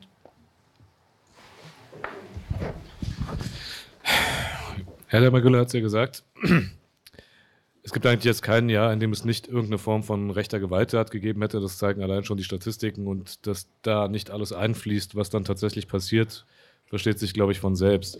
Gibt es eine Kontinuität? Ist, ja, natürlich gibt es auch in Hessen eine Kontinuität rechter Gewalt und rechter Strukturen. Manche davon reichen also bis 1945, für mich vielleicht nicht ganz nachvollziehbar, bis 1945 zurück, wahrscheinlich schon. Aber ähm, ich hab, kann zum Beispiel sagen, ich habe sehr viel in Osthessen ähm, um, den, um, den, Raum Fulda ähm, recherchiert. Und wenn man sich da anschaut, was es da in den 80ern schon an äh, Neonazi-Vereinigungen gab, in denen auch prominente Mitglieder, die es dann bis zum Vizekanzler der Republik Österreich geschafft haben, unter anderem aktiv waren. Ähm, und was es da heute gibt, dass das bis heute dann bis vor kurzem äh, eine Hochburg der identitären Bewegung war, dass es heute eine Hochburg der AfD ist, dann stellt sich die Frage nach Kontinuität nicht wirklich. Und ähm, ich habe jetzt auch zur aktuellen Berichterstattung, ich habe am Freitag ganz schnell für die hessenschau.de eine versucht, eine Chronik äh, rechter Gewalttaten zusammenzukloppen. Als wir die dann veröffentlicht haben, dann kamen die ganze Zeit noch mehr dahinterher. Ja? Also Sachen, die mir auf die Schnelle nicht eingefallen waren, beziehungsweise die ich selbst gar nicht mehr auf dem Schirm hatte. Und wenn man sich diese Chronik dann anschaut, plus die Ergänzungen, die da kommen, dann hat man einfach eine Chronik, die äh, allein an Gewalttaten, die sich aus unserem Archiv, äh, das jetzt auch nicht ewig zurückreicht, irgendwie äh, äh, ergibt von 1974, eine Bombe in Wiesbaden geht hochgebastelt von einem NPD-Mann äh, bis eben Hanau. Und zwar durchgängig. Und man hat Einträge, äh, Sachen, die mir, die ich, die, wissen Sie, es gibt so Sachen, die man irgendwie gewusst hat, ja, wenn man sich mit dem Thema beschäftigt hat, aber die man sich nie so klar vor Augen geführt hat. Allein, was ich gesehen habe, was es in Hessen in den Jahren 1991 bis 1994 an Brandanschlägen auf Flüchtlingsheime gab. Ja, das war eine Liste, wir haben sie dann am Ende gar nicht alle aufgenommen, weil äh, es bei nicht allen ganz klar sein nicht klar war, wo kam das Feuer her. Ja, es war nicht ausermittelt, warum. Ja, aber man kann sich denken, dass sie wahrscheinlich nicht, dass es keine Form von spontaner Selbstentzündung war. Ähm, ja, also insofern diese Kontinuitäten gibt es und sie gibt es. Wir leben immer in einem Land, in, wenn wir jetzt noch eine Ebene weitergehen, äh, es gibt vor allen Dingen auch eine Kontinuität von rechten Diskursen, die bis in die Mitte greifen. Ich muss dazu nur den Namen Roland Koch und doppelte Staatsbürgerschaft sagen. Und Frau Sama, ähm, Kontinuität gibt es auch eine ganz klare, was den Umgang ähm, ähm, der Gesellschaft, der Behörden ähm, mit solchen äh, Taten einhergeht. Ähm, die Filmemacherin Maler Reinhardt hat im letzten Jahr einen Film gemacht. ProtagonistInnen sind unter anderem ähm, Opfer ähm, der Attentate, in, der Brandanschläge in Solingen, in Mölln, ähm, aber auch das NSU und der Film äh, nennt sich Der zweite Anschlag. Ähm, und das aus einem bestimmten Grund. Vielleicht können Sie den hier mal beschreiben. Hm. Ähm, ja, also einmal merke ich so, also weil das ist ja, das knüpft ja genau an an das, was wir gerade in den letzten Fragen sozusagen besprochen haben. Und ich merke so, wie mich das so ermüdet und auch so nervös macht innerlich, weil ähm, genau das, was jetzt beschrieben wurde an, ähm, also es gibt die Kontinuität, es ist auch bekannt, es ist kein Geheimnis, man kann das nachlesen, man kann sich dazu informieren. Es gibt irgendwie äh, die Betroffenen, die permanent darüber sprechen und irgendwie muss man das immer wieder wiederholen und wiederholen und wiederholen und ähm, es wird äh, trotzdem immer wieder sozusagen so bagatellisiert und verharmlost und vergessen und ähm, wir erleben äh, genau das auch äh, in unserer Begleitung mit den ähm, Betroffenen von rechter Gewalt, eigentlich wirklich jeden Tag. Ähm, jetzt erleben wir gerade von den Politikerinnen und Politikern so ein so ein klares Bekenntnis. Also alle sprechen plötzlich von rassistischem, rassistischem Attentat und so weiter. Und das ist gut und wichtig. Und ähm, jetzt stehen zum Glück auch den den Angehörigen, den Verletzten, den Überlebenden und so weiter auch diese ganzen Hilfestrukturen zur Verfügung, weil die Politik es so klar benannt hat. Aber wir, wir begleiten täglich Menschen, die ähm, diese Zugänge nicht haben, weil ihr Erlebnis, also sozusagen die politische Dimension der Gewalt, die sie erleben, nicht anerkannt wird. Und ähm, wir äh, sowohl äh, ähm, die Erfahrung machen, dass ähm, oder uns Betroffene immer wieder erzählen, sowohl in der Polizei, also Polizei nimmt Anzeige auf, ist am Tatort vielleicht, ähm, und obwohl man, obwohl teilweise, also es ist eigentlich so absurd, wir, wir haben manchmal Menschen, die haben Videoaufnahmen, wie sie in Anwesenheit der Polizei rassistisch beleidigt werden und die Polizei stellt ein und sagt, Privatklage ist ein Nachbarschaftsstreit, kümmert euch selbst drum. Und es gibt diese alle rechtlichen Möglichkeiten gibt es für also politisch motivierte Straftaten sozusagen so zu behandeln, wie sie behandelt werden müssen, nämlich als ähm, als als äh, sozusagen ein, eine Verfolgung im öffentlichen Interesse. Äh, aber das passiert einfach in der im Alltag nicht. Also das passiert sehr selten und wir ähm, müssen dann immer wieder den den äh, Betroffenen, den Beratungsnehmenden erklären ähm, oder beziehungsweise Gespräche dazu führen äh, wa warum jetzt oder irgendwie versuchen mit ihnen darüber zu sprechen, warum jetzt diese, die, diese, diese Anzeige eingestellt wurde. Warum, also nochmal als Beispiel auch, wir hatten, wir haben auch in einem Gerichtsprozess verhandelt, vielleicht können Sie sich erinnern, ähm, es gab so einen ähm, Angriff mit einer Gaspistole hier an der Konstabler Wache und ähm, da äh, wurde sehr stark dafür gestritten, Herr Daimler war auch da, ähm, dass diese rassistische Tatmotivation anerkannt würde. Und der Staatsanwaltschaft hat so haarsträubende Sachen dazu gesagt. Also sowas wie, ja, aber wenn jetzt irgendwer einem Nazi den Parkplatz wegnimmt und der hat halt nun mal gerade eine Bierflasche in der Hand und der haut den dann, den Migrant, der ihm den Parkplatz weggenommen hat,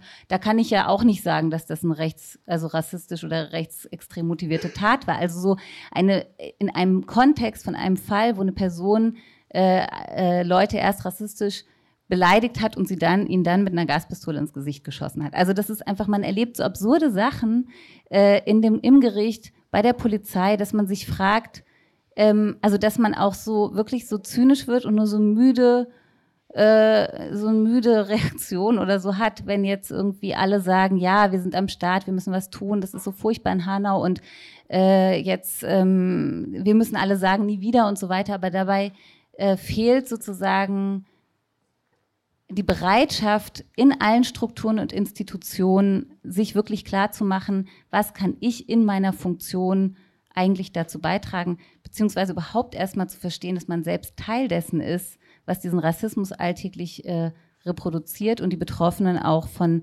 allen möglichen Rechten und Zugängen und so weiter ähm, ja, abschneidet im Prinzip. Vielen Dank. Ähm ja, was äh, wofür Sie äh, vielleicht auch plädieren, ist auch nochmal eine, eine stark differenzierten, einen stark differenzierten Blick auch sozusagen auf das Thema Rassismus.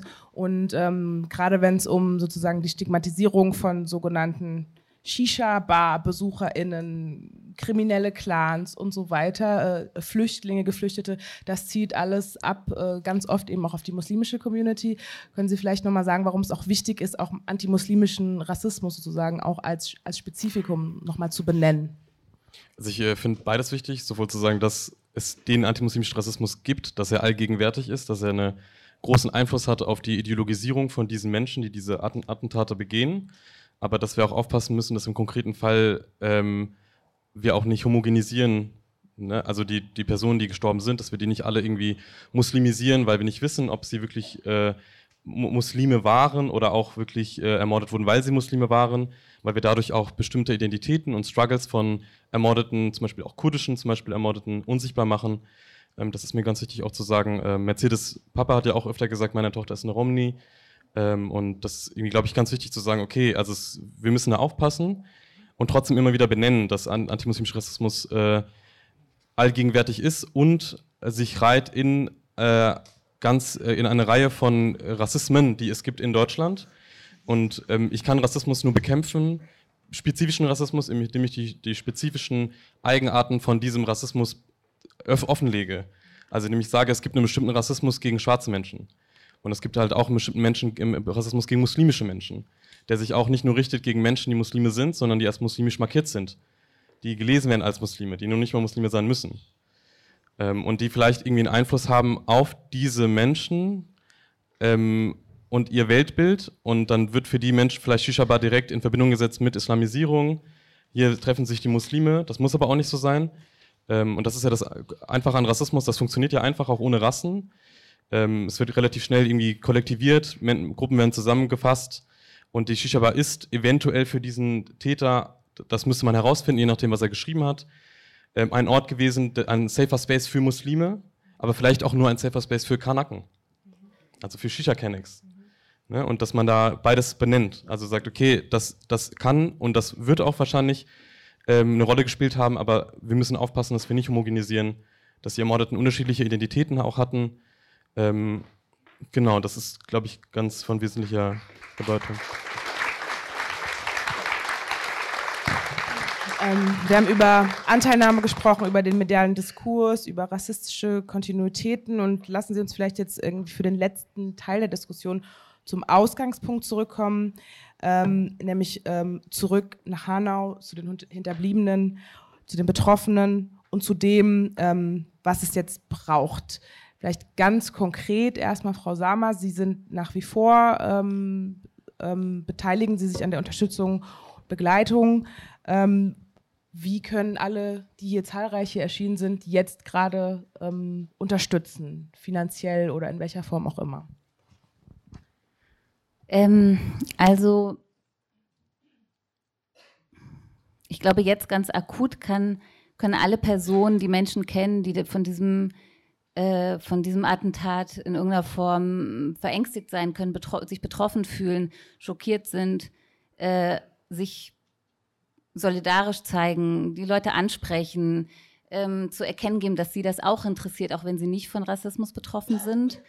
Ähm, das Thema miteinander besprechen und, ähm, mm, und auch nicht nur jetzt und nächste Woche, sondern überhaupt sich für dieses Thema interessieren, an Hanau äh, erinnern, dahin fahren, ähm, ja, sozusagen sich, also sich selbst ähm, ja, mit dem Thema beschäftigen und mit Leuten darüber sprechen und es präsent halten. Das andere ist natürlich, alle Menschen, die Geld haben, sollen Geld spenden. Wir haben einen großen Spendenaufruf heute veröffentlicht, äh, zusammen äh, mit der Amadeo Antonio Stiftung in Berlin und dem Cura-Fonds, wo das Spendenkonto auch angesiedelt ist, der äh, sich gerade gründenden Initiative 19, 19. Februar Hanau und ähm, dem, unserem Dachverband, dem Verband der Beratungsstelle für rechte, rassistische, antisemitische Gewalt. Da gibt es ein Spendenkonto. Es gibt auch noch ein Spendenkonto an der Stadt Hanau. Es entstehen hohe Kosten für die Betroffenen, für die Familien, Angehörigen, Freunde, die gedeckt werden müssen, dass ihnen keine finanzielle Belastung entstehen. Man muss dazu sagen, dass die Stadt selbst auch schon sehr viel tut. Also die Stadt zum Beispiel übernimmt alle Bestattungskosten, ähm, auch alle Fahrtkosten, Flugkosten und so weiter für die Familien. Es äh, gibt schon sehr, sehr viele und sehr gute Unterstützungsstrukturen. Aber wir sind alle äh, angehalten, nicht wieder zum, äh, bis zum, bis so zum Business as usual überzugehen, sondern ähm, jetzt äh, darauf zu achten, dass sozusagen das, was nach dem NSU versäumt wurde, auch von Seiten der Zivilgesellschaft, das eben nicht zu wiederholen, sondern jetzt ähm, wirklich auch im eigenen Wirkungskreis äh, zu überlegen, sich Rat zu holen, zu informieren, was man irgendwie tun kann. Ähm, nicht nur die Menschen in Hanau selbst, sondern eben auch Muslime, Menschen of Color, schwarze Personen, ähm, andere marginalisierte Personen ziehen Konsequenzen. Die Forderungen ähm, nach eigenen Strukturen, äh, nach Sicherheit auch ähm, werden lauter. Ähm, welche Debatten finden gerade, auch wenn es sozusagen noch viel zu früh ist, ähm, statt? Es, äh, es gibt Debatten, die seit Jahrzehnten auch schon stattfinden und die immer wieder mit diesen Geschehnissen auch nochmal äh, quasi äh, aktualisiert werden. Und ähm, also eine Debatte, die ich kenne zum Beispiel, ist die Debatte, wie organisieren wir unsere eigene Sicherheit, weil wir wissen, dass der Staat und die Institutionen des Staates uns nicht schützen, weil wir eine Minderheit sind, weil wir People of Color sind, weil wir Migrantinnen sind. Und in der Debatte gibt es ganz viele unterschiedliche Positionen. Ich will auch nochmal konkret zum Beispiel auch benennen, dass Mercedes Papa immer wieder gesagt hat, äh, ich, ich bedanke mich bei der Polizei. Also ich bedanke mich bei der Polizei, dass sie mich reingelassen hat, dass sie mich unterstützt haben all die Zeit über. Ich kenne aber auch viele Menschen, die gesagt haben, die Polizei schützt uns nicht. Also die, die Meinungen gehen da ganz stark auseinander und das sind vielleicht Meinungen, die widersprüchlich sind und die ich aushalten muss in diesem Diskurs darum, äh, wie gehen wir damit um in den Communities. Ähm, aber die, im Wesentlichen geht es um die Frage, wie schützen wir uns in der Zukunft? Weil wir wissen aus der Vergangenheit auch und nicht nur aus den letzten drei Dingen, die passiert sind, dass ähm, wir nicht immer damit rechnen können, dass uns die Mehrheitsgesellschaft schützt und wir können, wie können wir unsere eigenen Sicherheiten ins, äh, organisieren, ähm, von anderen Communities lernen, vielleicht auch Communities, die nicht in Deutschland sind, zum Beispiel ähm, wie können wir von Communities lernen, die in Neuseeland sind, die, die zum Beispiel auch Konsequenzen gezogen haben aus dem, was in Christchurch passiert ist? Wie können wir von Black Lives Matter lernen, wenn es zum Beispiel Profiling geht in USA oder auch in UK? Also, dass wir transnational arbeiten und auch Trans-Community-Arbeit machen. Das heißt, voneinander äh, lernen, wie kann ich zum Beispiel meine Sicherheit oder auch meinen Schutz, also ich mag auch das Wort Sicherheit nicht, weil Sicherheit für mich ein sehr weißer Begriff ist. Deshalb rede ich von Schutz zum Beispiel auch und bei Sicherheit bin ich auf Täter und deshalb Schutz. Genau, und wie quasi wir unseren eigenen Schutz organisieren, geht das in einem legalen Rahmen, weil, also wir können über legitim und legal sprechen, aber als Minderheit, die die eigene, eigene Sicherheit zum Beispiel von eigenen Gebäuden äh, organisiert oder Community-Treffs, musst du immer damit rechnen, dass die Mehrheitsgesellschaft vielleicht auch das als Bedrohung sieht, weil man ja immer auch irgendwie suspicious ist, also man ist verdächtig irgendwie. Ein, irgendwie ein Kenneck mit einer legalen Waffe auf der Straße wird anders gelesen als ein ähm, weißer, zum Beispiel eine weiße Person. Genau, aber das sind quasi die Debatten, die drehen sich darum, wie organisieren wir unsere eigene Sicherheit und unseren eigenen Schutz vor allem, wie können wir unsere Safer Spaces schützen, weil wir wissen, der Staat schützt diese Spaces nicht. Und wenn zum Beispiel jemand wie Seehofer sagt, wir müssen als Staat sensible Orte schützen, dann äh, frage ich mich, was sind sensible Orte erstmal? Und gehören dazu Shisha-Bars wirklich dazu, während ihr doch eigentlich die seid, die Shisha-Bars ständig stigmatisieren, ständig ins Fadenkreuz äh, tun von rassistischer, äh, von einem rassistischen Polizieren auch weil Shisha-Bars sind ja auch Orte von Racial Profiling, von Razzien. Und da frage ich mich, äh, genau, also will ich das wirklich dem Staat überlassen? Oder will ich irgendwie so schauen, dass ich sage, okay, der Staat muss uns finanzieren, der Staat muss Ge Gebäude- ähm, und Objektschutz finanzieren, vielleicht Ausbildung von Sicherheitspersonen unserer Communities und unserer Häuser, unserer Orte. Aber gleichzeitig muss ich auch darüber nachdenken, über Alternativen und Möglichkeiten, dass ich mir meinen Schutz vielleicht selbst hole ähm, wie es auch in vielen anderen Ländern auch schon passiert und wie es viele Communities auch in Deutschland schon machen. Dass man sagt, ich schütze meine Moschee selbst und ich schütze meine Synagoge selbst. Und in Kooperation natürlich auch mit der Polizei. Das, das gibt es durchaus. Ähm, genau, und auch zu den sensiblen Orten nochmal, dass, dass ich dann, äh, also dass, dass wir aufpassen müssen, dass wir das nicht wieder, dass wir die Debatte unter, also dass wir, dass wir äh, die Debatte selbst kontrollieren und nicht kontrollieren lassen von dem Staat, und dass wir auf Angebote natürlich eingehen. Also das Innenministerium fragt natürlich jetzt die verschiedenen sogenannten sensiblen Orte, hey, wir wollen mehr Polizeipräsenz haben, wir geben euch mehr PolizistInnen.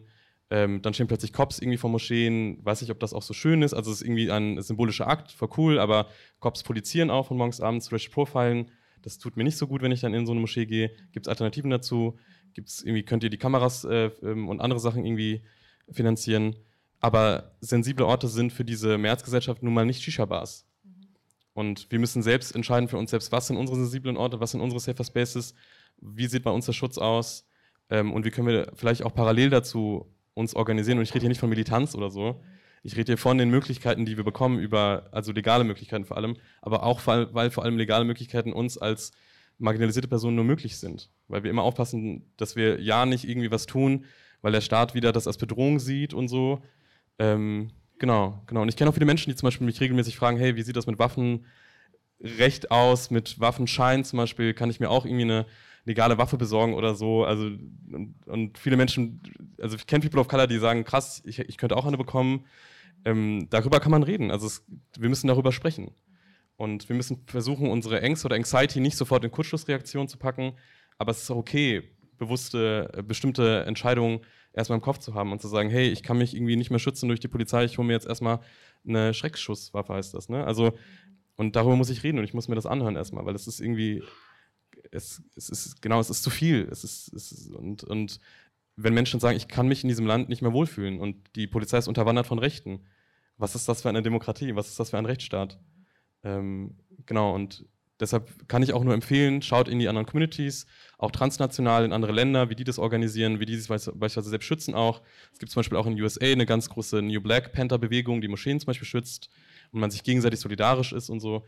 Also ich finde das zum Beispiel eine große Sache, äh, dass man voneinander lernt und teilt und an einem gemeinsamen Tisch sitzt und spricht. Herr Daimagüller, wie sehen Sie das so auch aus der juristischen Perspektive?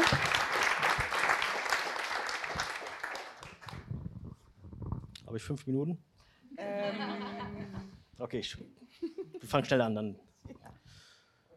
Wir lesen von Hunderten, Tausenden Vorfällen, die antisemitisch sind. Oder wir lesen und hören immer wieder von äh, antisemitischen, islamfeindlichen, homophoben äh, Straftaten. Und es handelt sich um Hunderte von äh, Straftaten. Und wissen Sie, was ich noch nie gelesen habe? noch nie gelesen habe, ist, dass irgendein Schwuler oder irgendein Jude oder irgendein Muslim Rache genommen hätte, die Waffe in die Hand genommen hätte.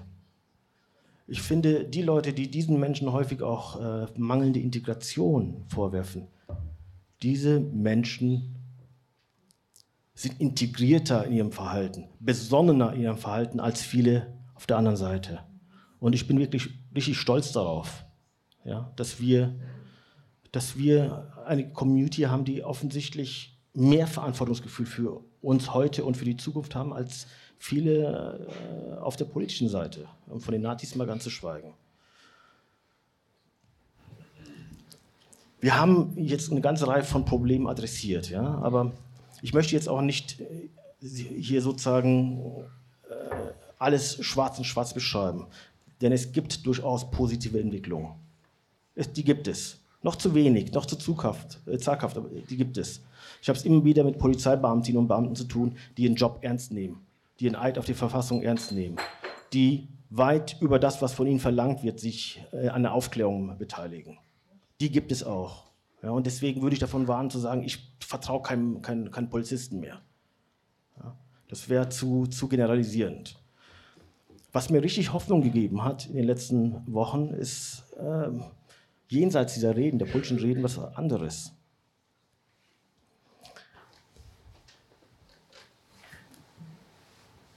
Dass Rassismus ein Thema ist, dass nicht nur Herr Seehofer dieses Wort benutzt, sondern dass Rassismus thematisiert wird in Kontexten, wo es nicht um Rassismus geht. Nicht an so Abenden wie hier, wir sind alle schon katholisch, ja? sondern in anderen Kontexten diese Rede, diese Bittenrede in Mainz, das wäre für mich vor fünf oder zehn Jahren unvorstellbar gewesen, dass dieser Mann das so adressiert und der ganze Saal steht auf. Und das so muss es geschehen, muss außerhalb des Diskurses, des üblichen Diskurses dieses Thema äh, aufgreifen. Die Fußballfans neulich, war das Würzburg? Frankfurt. Wie geil ist denn das? Ich meine, die sind aufgestanden und haben einen Rassisten und Pöbler identifiziert und das war großartig. Was mir wirklich, wirklich Hoffnung gegeben hat, ist auch die jüdische Gemeinde in Berlin. Die hat für die Toten von Hanau das Totengebet gesprochen. Und das ist mir ganz, ganz wichtig dass wir untereinander auch verstehen müssen, dass Homophobie nicht das Problem alleine von schwulen Lesben ist oder von Transgender-Menschen, dass Antisemitismus nicht das Problem ausschließlich der Juden ist oder Islamophobie, dass wir uns unterhaken, dass wir uns unterhaken, dass wir uns selber helfen, dass wir uns unterstützen. Wer über, über Islamfeindlichkeit sprechen will, ja, der darf zu Homophobie, zu Sexismus und zu Antisemitismus nicht schweigen. Wer über Antisemitismus sprechen will, darf nicht zu Rassismus schweigen all diesen Themen. Ja. Wenn wir beginnen, uns unterzuhaken, dann geben wir auch ein Beispiel, ein Beispiel für den Rest der Gesellschaft. Ja. Das ist mir ganz, ganz wichtig. Und abschließend, das ist für mich persönlich sehr schmerzhaft, ja, aber das gehört auch zur Wahrheit. Wenn ich sage, man muss einen kritischen Blick auf sich selber, auf das eigene Verhalten werfen. Also Polizei, Politik, Medien. Das gilt auch für mich. 2006 oder 2007 habe ich so ein Interview gegeben und habe gesagt, was soll denn dieses Kopftuch? Leg das doch ab. Ich habe mir keine Gedanken gemacht. Meine Schwestern tragen kein Kopftuch, meine Mutter nicht. Und ich dachte mir, was soll der Scheiß? Ich habe keine Sekunde mich in die Perspektive einer Frau versetzt, die ein Kopftuch trägt. Ich war ignorant und dumm und schäme mich heute für diese Worte. Und wenn wir über den NSU sprechen, ja, ich war damals Mitglied der FDP. Ich war im Bundesvorstand der FDP. Ich bin 2007 ausgetreten. Aber damals war ich Mitglied. Nein, nein, aber lassen. Ich habe vor den Dönermorden gelesen. Und wenn ich mit meinen Geschwistern zusammen war oder mit anderen migrantischen Freunden, uns war vollkommen klar immer, das, ist, das sind Rassisten und Nazis. Aber die Frage stellt sich, was habe ich denn eigentlich persönlich mit dieser Info gemacht? Ich war damals in diesem Bundesvorstand, da saß ein Innenminister aus NRW, da saßen ein Haufen Ab Abgeordnete. Ich hätte mal zu denen hingehen können und sagen können, sag mal, ihr müsst mal in Richtung äh, Rassismus gucken. Habe ich nicht gemacht. Und dass ich das nicht gemacht habe, das war jetzt nicht irgendwie so ein Versehen. Ich habe mir das ja überlegt und ich habe mich bewusst dagegen entschieden. Einmal, weil ich ein bisschen Angst hatte. Nachher stellt sich doch raus, es gibt diese ominöse äh, Drogenmafia. Aber vor allem aus Opportunismus. Ich wollte ja noch was werden in der Politik damals. Und über Rassismus zu sprechen, das wusste ich ganz genau. Hätte mich auf dem Parteitag Stimmen gekostet und keine Stimmen eingebracht. Und diese Mischung aus ein bisschen Feigheit und viel Opportunismus, das ist mein ganz persönliches Versagen. Und da hilft nichts, dass ich da weggucke. Und ich habe das meiner ich habe ja am Ende äh, eine ganze Reihe von äh, Opferangehörigen vertreten, dass meiner ersten Mandantin erklärt habe, dass ich ein Teil des Problems war. Ja. Und sie hat dann gesagt, schauen Sie, gerade deswegen müssen Sie es dann auch machen. Und ich, ein Teil dessen, warum ich das mache, ist wahrscheinlich Versuch, ja, der Buße, der tätigen Buße. Und ich weiß, ich frage mich manchmal, kann man das Richtige aus den falschen Gründen machen? Oder das Falsche aus den, aus den richtigen Gründen? Ich weiß es nicht, aber ich weiß, die Veränderung im Land beginnt im eigenen Kopf. Das gilt für mich auf jeden Fall. Und ich habe je, hab jedes Opfer und jeden Opferangehörigen äh, persönlich, die ich kennengelernt habe, um Verzeihung gebeten. Das meine ich auch. Und diese Menschen waren so großzügig, mir zu verzeihen. Aber nur eine Ver Verzeihung zu bitten, ohne Konsequenzen für das eigene Handeln, das ist zu wenig. Das ist wirklich zu wenig und aufgeben ist keine Option.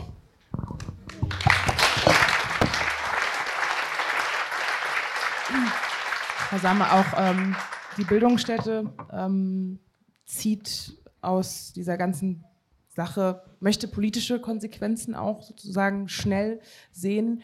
Können Sie vielleicht einmal äh, nennen, ähm, welche Forderungen hier konkret gestellt werden, auch an die Politik?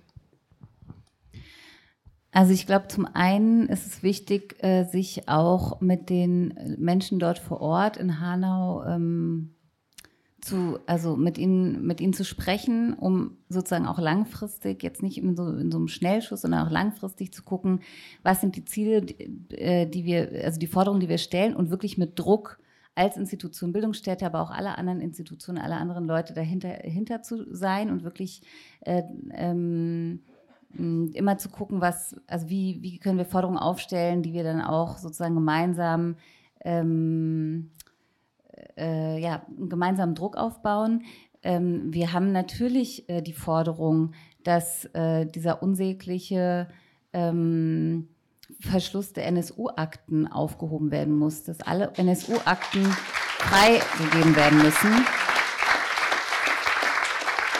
Und das ist eben Teil des Problems, wenn sich der Innenminister in Hanau auf die Bühne stellt und sein, sein ähm, Mitleid ausdrückt und ähm, ähm, äh, der Ministerpräsident, Entschuldigung, und ähm, gleichzeitig aber die Landesregierung eben über diese 120 Jahre äh, entschieden hat. Also das ist einfach, das, dann kann man das nicht ernst nehmen. Also es braucht eine Aufklärung aller Netzwerke, gerade in Hessen, die Verbandlung mit dem Verfassungsschutz und so weiter, damit sozusagen auch äh, gegenüber den Betroffenen wieder ein Vertrauen überhaupt entstehen kann, dass wirklich ernst gemeint äh, aufgeklärt werden will. Und zwar alle Verstrickungen, alle Institutionen und Behörden.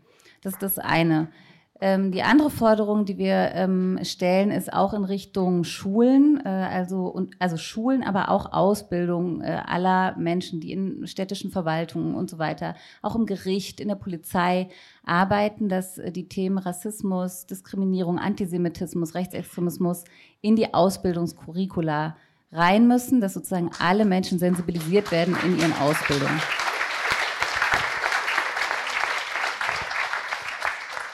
Und der letzte Punkt ist, ähm, dass wir auch äh, die Strukturen stärken müssen und, verstetigen müssen, die äh, Betroffene von Gewalt, von rechter, rassistischer Gewalt ähm, unterstützen. Es braucht äh, eine Unabhängigkeit dieser Unterstützung. Es braucht auch die Stärkung der Strukturen, der Migranten-Selbstorganisation, der Communities. Es braucht viel mehr Gelder dafür. Viele Vereine, die sich für Demokratie, gegen Menschenfeindlichkeit, gegen Rassismus engagieren, sind immer wieder auf diese Projektmittel angewiesen, können keine langfristigen Planungen machen.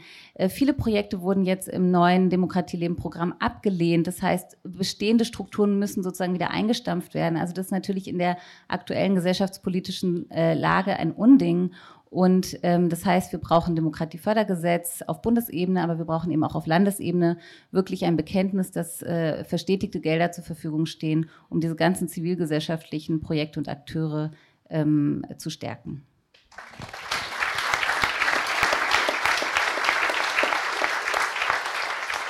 Ähm, Herr Meisch, ähm, was würden Sie sagen müssen, Zivilgesellschaft, aber vielleicht auch gerade Journalisten, von denen Sie gerade gesagt haben, man ist, man ist zynisch, man ähm, ist schon so langsam müde geworden, ob der ganzen ähm, eine Terrorzelle jagt die nächste. Ähm, wie sollten, sollte es weitergehen trotzdem? Ich fürchte, ich werde Ihnen jetzt etwas erzählen, was die meisten von Ihnen, die hier sitzen, eh schon wissen. Vorhin wurde hier gesagt, äh, es darf nicht wieder einfach zur Tagesordnung übergegangen werden. So leid es mir tut, das zu sagen, es wird wieder zur Tagesordnung übergegangen werden. Es wurde hier gesagt, wir dürfen irgendwie nicht zulassen, dass die Politik einfach so weitermacht wie vorher. Sie wird einfach so weitermachen wie vorher. Ich weiß nicht, ob das das menschliche Wesen ist, ob es einfach die Bequemlichkeit ist, dass man sagen kann, irgendwie die Bedürfnisse marginalisierten Gruppen können wir im Zweifel immer mal irgendwo beiseite schieben und zumindest so lange ignorieren, äh, bis es man irgendwie offenkundig wird und uns auf die Füße fällt. Aber das ist das, was passieren wird. Es ist passiert nach dem NSU, es ist passiert nach Mölln, es wird wieder passieren. Die Frage ist also, was kann man dagegen tun? Und das ist etwas äußerst Unfaires, was man dagegen tun kann, nämlich dass die Gruppen, die hier eigentlich auf den Staat vertrauen wollen und eigentlich das Recht darauf hätten, dass sie besonders geschützt werden, leider keine andere Wahl haben werden, als selbst aktiv zu werden. Konkret Schauen Sie sich meinen Berufsstand an. Es gibt jetzt inzwischen mehr migrantische Stimmen. Es gibt mehr People of Color, äh, die zu Wort kommen. Aber seit wann gibt es sie? Es gibt sie erst seit kurzem. Und wenn ich mich anschaue, wie viele davon es gibt im Vergleich zu denen, die es nicht sind und die andere Meinung vertreten, sind es immer noch sehr wenige. Und daran wird sich, glaube ich, strukturell nichts ändern, es sei denn, man zwingt die Strukturen dazu, sich zu ändern. Das heißt konkret, ich will jetzt nicht allen von Ihnen nahelegen, in den Journalismus zu gehen, denn ehrlich gesagt, so gut sind die Aussichten der Branche nicht. Ähm, aber ich kann es Ihnen nicht konkreter sagen. Man muss sich überlegen, wie die betroffenen Gruppen, die von Rassismus betroffenen Gruppen, kooperieren, sich so organisieren, vor allen Dingen, dass sie eben eine Stimme haben. Hier wurde Black Lives Matter ähm, erwähnt ich sehe, das war ja nun etwas, wo ein Punkt gesetzt wurde, wo etwas in die Medien, ein Thema in die Medien reingedrückt wurde, in die Öffentlichkeit reingedrückt wurde. Ich sehe etwas, das mit solcher Macht agieren kann, wie irgendwie die Black Lives Matters äh, ähm, Initiative in den USA, sehe ich in Deutschland noch nicht, so etwas zu organisieren. Ich fürchte, das ist die Aufgabe von Ihnen, die Sie hier sitzen. Wir können als Journalisten, äh, die jetzt schon da sind, wo dann andere hin wollen, weiter zu dem Thema recherchieren. Ich werde weiter über Rechtsextremismus recherchieren und äh, wir können uns vornehmen, Rassismus endlich auch da so zu benennen, wo er auftritt. Nämlich auch gerne eben in den Reden von Politikern, die selbst meinen, sie wären keine Rassisten oder wissen, dass sie Rassisten sind und nicht gerne so genannt werden wollen. Aber ich fürchte, wenn sie die Themen setzen wollen, die hier besprochen wurden, dann wird ihnen nichts anderes übrig bleiben, als sich zu organisieren und mit Macht dafür zu kämpfen, dass diese Themen eben in die Öffentlichkeit kommen. Denn ansonsten wird das passieren, was ich gerade gesagt habe. Es wird wieder zu Business as usual übergegangen werden. Und die Toten von Hanau werden die Nachricht von gestern gewesen sein.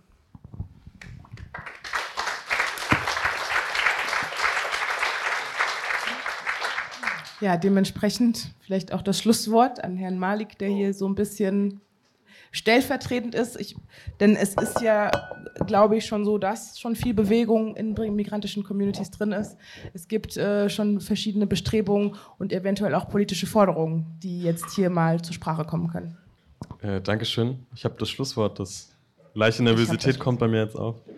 Nein, Spaß. Ähm, Genau, also ich, äh, also es gibt unglaublich viele Forderungen und die gibt es auch jetzt seit Jahrzehnten. Also ich glaube, es ist immer wieder zu benennen, so das sind nicht neue Dinge. Die Diskurse sind älter und ähm, es gibt auch sehr, sehr viele heterogene Forderungen, die institutionelle Ebenen besprechen, äh, ähm, betreffen, aber auch gesellschaftliche Ebenen. Es gibt zum Beispiel äh, die Forderung nach ähm, unabhängigen Beschwerdestellen zu Rassismus, zum Beispiel im Bereich der Wirtschaft, aber auch im Bereich der Politik. Es muss eine unabhängige Beschwerdestelle bei der Polizei geben, die gibt es zum Beispiel auch nicht. Ähm, es muss irgendwie ähm, einen äh, Beauftragter her, ein Bundesbeauftragter oder Beauftragter für Rassismus in Deutschland. Es gibt bisher eine zu Antisemitismus, soweit ich weiß. Ähm, und das muss quasi ergänzt werden um Rassismus, weil wenn äh, jemand wie Seehofer sagt, ähm, es gibt eine hohe, also es, die, die Gefahr von rechts ist super hoch und muss ernst genommen werden, dann frage ich mich, warum gibt es bisher keinen Beauftragten zu diesem Thema? Also warum gibt es keinen Beauftragten zu Rassismus? Es gibt einen, es, es muss mehr Wochen geben zu Rassismus, äh, Rassismus, ähm, es muss mehr runde Tische geben zu Rassismus, wo sich auch die unterschiedlichsten Communities zusammen treffen und miteinander sprechen darüber. Ähm, also es muss viel institutionell auch passieren. Also wir müssen das viel etablieren und gesellschaftlich müssen wir Rassismus als systemisch begreifen, als, als nicht als etwas Individuelles, was wir pathologisieren und sagen, das war ein Einzelfall oder so, sondern verstehen, das reiht, das ist eine Reihe und das reizt sich aneinander ähm, und das, das kann sich wiederholen, das wird sich wiederholen auch. Und ähm, ich muss äh, verstehen, Rassismus ist strukturell und systemisch und wird bedingt auch durch die Sprache, die zum Beispiel Parteien wie die AfD sprechen, ähm, durch äh, Politiker, die zur Mitte gehören, zur demokratischen Mitte. Ähm, und da muss ein gesellschaftlicher Wandel her. Wir müssen Rassismus mehr benennen. Wir müssen konkret von faschistischer Gewalt oder rechter Gewalt sprechen und auch darauf achten, dass wir, wenn wir über Rechtsterrorismus sprechen, suggeriert immer, dass äh, rechte Menschen nicht gewaltvoll wären, sondern Rechtsterroristen erst aber rechte Gewalt betrifft ja alle.